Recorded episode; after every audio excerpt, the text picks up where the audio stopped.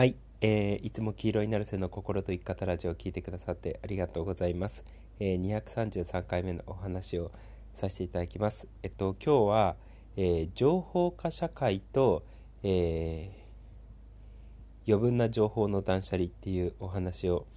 させていただきます。えー、まあ、情報の断捨離っていうのは結構言われてると思うんですよ。で、えっと、まあ僕もね、えっと、シンプルに生きるっていうことを YouTube でもポッドキャストでも進めてるので、えー、ある意味その自分に、え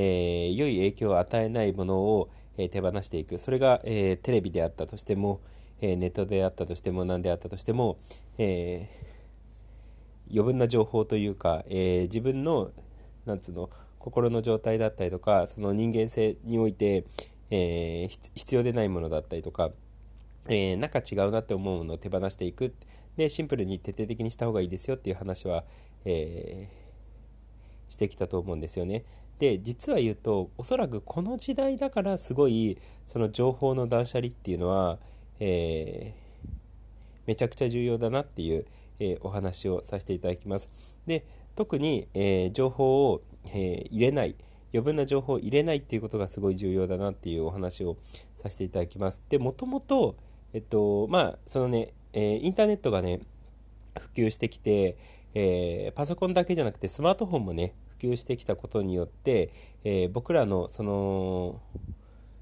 この時代、今の時代だからこそ、えー、情報がすごい乱立しているっていう、昔、本当に昔だったらば、えー、なんつうの、その情報っていうのがそもそも入ってきづらい、その江戸時代だったりとか、えー、でその情報を伝えようと思ったとしてもあのー、なんだっけ藩ごとの、えー、その徳川幕府と、あのそこら辺のなんうの地方の藩の、え藩主の人たちとかがあのお手紙みたいのでやり取りしてたわけじゃないですか。だから逆に情報っていうのは手に入りづらかったと思うんですよね。でそんなに情報がその乱立するというかすごくそうあの溢れることはなかったと思うんですよ。ただ今そのインターネットができてでインターネットだけじゃなくてそのインターネット経過あの空間にスマホが登場するようになってから恐ろしい数のその情報っていうのが生成できるようになったんですよね。で、えっと、個人であったとしてもたくさんの情報を生成することができるようになってるわけじゃないですか今の時代。だからあのー Facebook でもそうだし、インスタでもそうだし、ブログでもそうだし、えー、YouTube でもそうだし、こういうポッドキャストとかでもそうだし、えー、まあ、他にも音声配信のね、あのアプリみたいのがあるのででそういうところででもちろんインターネットのページとかもそうなんですけれどもツイッターとかもそうなんですけれども、えー、個人が大量に情報を生成するようになったのでたくさんの人があの今までは情報を受け取る側だけだってで一部の人が情報を生成するだけだったんですけれども、えー、今の時代ってその全員が情報を生成して全員が情報を受け取るような、えー、仕組みになってるんですよね。そうでしかも更新頻更新頻度がなんだとかっていうことであの YouTube であったとしても Facebook であったとしてもブログであったとしてもその情報が大量に生成されてるわけじゃないですか。だから僕らは今の時代だからこそ情報がやっぱり肩というか情報が多すぎるような状態になってるんですよね。でしかも、えっと、僕が思ったのがそのインターネットが登場してからそのどうでもいいタイプの情報っていうのが増えてきたなっていうのは思うんですよ。で昔だったらばその情報を発信するメディアっていうのはあのー、そんなになんつうの？誰でもさもちろん誰でも参加できるわけでもないし多くもなかったんですよ。昔だったらばテレビ新聞雑誌書籍っていうのがやっぱメインなわけじゃないですか。でそうなってくるともちろんテレビとかだと誤報があったりとかその利権が絡んでるのであの偏った情報というか、まあ、たまに嘘の情報だったりとかがニュースとかでもやっちゃうっていうことはあるんですけれどもそうでもあのある程度やっぱりね 情報の質っていうのを考えながら発信してたので、えー、テレビであったとしてももちろん新聞であったとしても雑誌であったとしても本であったとしても、えー、質の高いような情報まあ、テレビはそうでもないのかもしれないんですけれども、えー、新聞、雑誌、えー、書籍であれば、ある程度そのいい情報っていうのを、あのー、なんつうの、が多かったんですよね。そう。ただ、今の時代っていうのは、個人が情報を生成するようになって、インターネット空間に参加することができるようになったので、ある種本当にどうでもいい情報っていうのが増えたんですよ。わかりやすい例で言うと、そのツイッターとかブログとかで、今日何々を食べた、誰々ちゃんと会った、っていう情報 どこの誰のその誰かが何か食べたことだったりとかあの誰々ちゃんと会ったことからすると赤の他人ってからすると本当にどうでもいい情報なわけじゃないですか。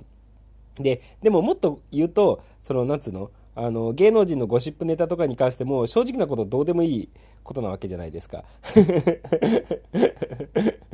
自分の人生をエンジョイしてる人間とか、充実させてる人間とか、もしくは夢に夢中になってる人間からすると、多分、そういうゴシップネタって全く、なんつうの、興味を持たないし、見たり聞いたりもしないはずなんですよね。そうただ逆にその自分の夢とか目標だったりとかあの良い充実した人生が送れてない人とかは逆にそういうあの芸能人のゴシップネタだったりとかにあの飛びついちゃったりとかしてるわけですよね。で正直なことを言うと自分の人生を素晴らしいものにしていく上であのその情報が重要かっていうと多分重要じゃないし あの自分そのなんつうの、えー、そこからそういうことから、えー、何かあの示唆をとかあの社会情勢を見ていくってことはできるのかもしれないんですけれどもでも多分そこの情報じゃなかったとしてもあのもっと良質な情報というか自分にとってためになる情報だったりとか自分にとって心が満たされたりだったりとか、えー、自分の夢だったりとか目標に実現するのに重要な情報っていうのはもっと他にあると思うんですよ。そうだから今ってその情報が多すぎるがゆえにどういう情報を選んだらいいか分かんないっていうのもそうだしかつその増えたところっていうのがどうでもいい情報個人が個人が情報生成に参加しちゃってるのであのどうでもいい情報がインターネット空間に増えてるっていうことなんですよね。そう。だからあの情報量とかで言うと僕らってどう考えてもやっぱ全部処理しきれないぐらいのあの毎日大量の情報が今生成されてるんですよ。で、あの別にインターネットがなかったとしても僕そうだろうなって思うんですよ。インターネットがなかった時代であったとしても、えー、全部の情報を吸収しきれないような 情報量がやっぱりこの世界にあるんですよね。あの本を読んでると本当にすごいわかります。本読んでるといろんなその知識だったりとか見方だったりとか経験をしてる人たちがたくさんいるわけじゃないですか。で、いろんな分野があるので、そうあの読む本のジャンル帯が変われば全然違うその世界をやっぱ垣間見えることができるんですよね。で実際その例えば大学国立大学の図書館とかの本を片っ端から読もうとしたら多分一生かけてもいけあの読めねえみたいな 大量な本たちがあるわけじゃないですかそうだから情報はその昔であったとしても大量にあったんですよそうあのインターネットがない時代であったとしても、えー、本だけであったとしてもその国立図書館の全部の本を読めないぐらいのあの一人の人間では読めませんみたいな感じの大量の情報がやっぱりあるんですよね。そうでその質の高い情報ですら 質の高い情報ですら、あの処理しきれないぐらいたくさん情報があるのにもかかわらず、えー、僕らっていうのはこのインターネットが普及してから、えー、どうでもいい情報がたくさん増えちゃってるので逆にそれによって心を惑わされたりだったりとかもしくは、えー、不必要な情報があるがゆえに何て言ったらいいんだろうな、えー、自分の行くべき道じゃない方にそれてってしまうっていう現象が起きちゃうっていうことなんですよね。これなんかね実感してる人じゃないと分かりづらいのかもしれないんですけれども自分の夢とか目標があったりとか役割がある人ってあのその自分の夢目標に関係あることだけやって関係ないことを全くやらないっていう、えー、人っていると思うんですよ。僕自身は割とそういう感じなんですよね。そうだから一つ目標が決まるとそれ以外全く見ないぐらいので全てのあの関係全ての関係ない情報を遮断して そういう夢とか目標だけにまっしぐらみたいな、えー、生活をすることがすごく多いんですよね。ででもそういう時ってすごく充実してて楽しくて、あのー、毎日が本当にいい感じなんですよ。そう。だから、でもそれはある意味、えっと、自分に必要なものだけ残して、不必要なものを全部手放してるので、結果的にその夢とか目標があることによって、えー、シンプルな生き方をしている。で、そのシンプ夢とか目標があってシンプルな生き方をしてるっていうことは、ある意味その夢とか目標に関係ない情報を全部手放してるっていうことなんですよね。そう。ももしくは夢とか目標に関係ないタスクとか行動っていうのを全部手放してるってことなんですよ。そう。だから逆に言うと今そういうどうでもいい情報が溢れててそういうのに触れる機会が多いっていうのは人間がブレやすくなってるってことなんですよね。あの自分にとって必要なものだけ必要な情報だけ、えー、収集してる人に関してはそのもうある意味夢とか目標だったりとか自分がこうしたいって思ってる方にまっしぐらいになってるんですけれどもどうでもいい情報に触れまくってってるとある意味本来であれば自分の進むべき方向にあの夢とか目標の方に情報収集をすればいいだけの話なんですけれどもどうでもいい情報に触れ続けてることによってその自分のなんつうの精神的なものもぶれるし人生もぶれてくるしあの進んこのまっすぐどっかの方向に進もうと思ってたのにもかかわらずあっち行ってこっち行ってみたいな寄り道が増えてしまうっていうことなんですよ。そう。だからどうでもいい情報に触れ続けることっていうのは人生をなんか変な寄り道をするっていうのもそうだし自分がブレちゃうっていうこともそうだしで今そういうことが起きやすい状況にあの世界的になっているっていうことなんですよね。そう。だから、あのー、まあ、そういった意味でね、えー、単純に自分の心の状態をっていうことだけじゃなかったとしても、えー、自分がぶれない生き方をしていくっていう意味であったとしても、えー、どうでもいい情報っていうのは特に今のこの時代だからこそ、えー、手放すといいのかなって、え思います。なんか僕はね、よくね、あの例えばな、それとなく YouTube 見ちゃったりだったりとか、えー、それとなく、なんか、例えば Facebook だったりとか、あのインスタだったりとか見てる人っていると思うんですよね。で、それを見た、見見てたりだったりとか聞いてたりとかするときに、あれ、この行動って何なんだろうってことを僕意識に上げるように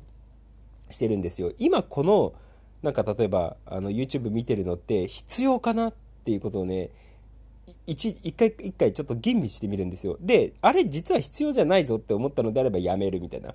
っていうことをやってるんですよね。そう、それはある意味、この今の情報収集っていうのは余分なものなのか必要なものなのかっていうことをちゃんと、あのー、意識で上げながら、えー、判断して、で、余分な情報だったら手放すし、必要な情報だったらそのまま情報収集すればいいっていうことなんですよ。そう。だから、まあ余分な情報が今多い時代だからこそ、その余分な情報に触れ続けてると自分がブレてってしまうし、えー、ある意味、その、夏の、本来進むべき方向じゃない方向になんかよくわかんない寄り道をしてしまうっていうことなので、てか道に迷ってしまうっていうことなので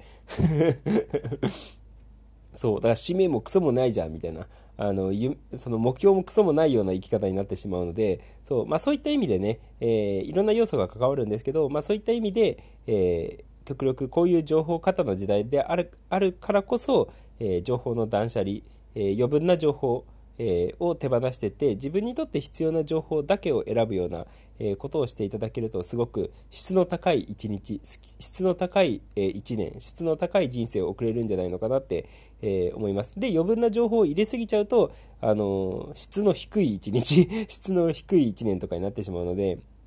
そうだから極力ね、え、余分な情報を手放して必要な情報だけを選択して、えー、聞いたりとか見たりとか情報収集するようにして、えー、質の高い一日質の高い一年質の高い人生を、え送ってっていただければいいかなって、え思いますで本当にね、あの一日一日充実してあ素晴らしかったなって思えるような、えー、1日とか1年とか人生っていうのを、えー、ぜひ送ってっていただければいいかなって、えー、思います。そんな感じです。ということで、え今日も黄色になる背の心と生き方ラジオを聴いてくださってありがとうございました。じゃあね、ありがとう、またね